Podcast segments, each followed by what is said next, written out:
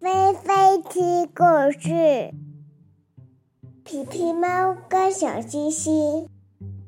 Pete the Cat, Twinkle Twinkle Little Star by James Dean. Twinkle, twinkle, little star, how I wonder what you are. Up above the world so high, like a diamond in the sky. When the blazing sun is gone, when he nothing shines upon, then show your little light twinkle, twinkle all the night. Then the traveler in the dark thanks you for your tiny spark. He could not see which way to go if you did not twinkle so.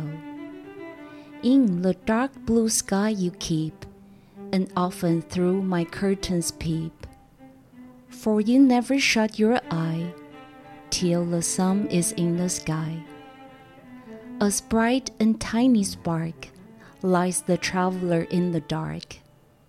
Though I know not what you are, twinkle, twinkle, little star. Twinkle, twinkle, little star, how I wonder what you are. Up above the world so high, like a diamond in the sky. Twinkle, twinkle, little star, how I wonder what you are. How I wonder what you are. 你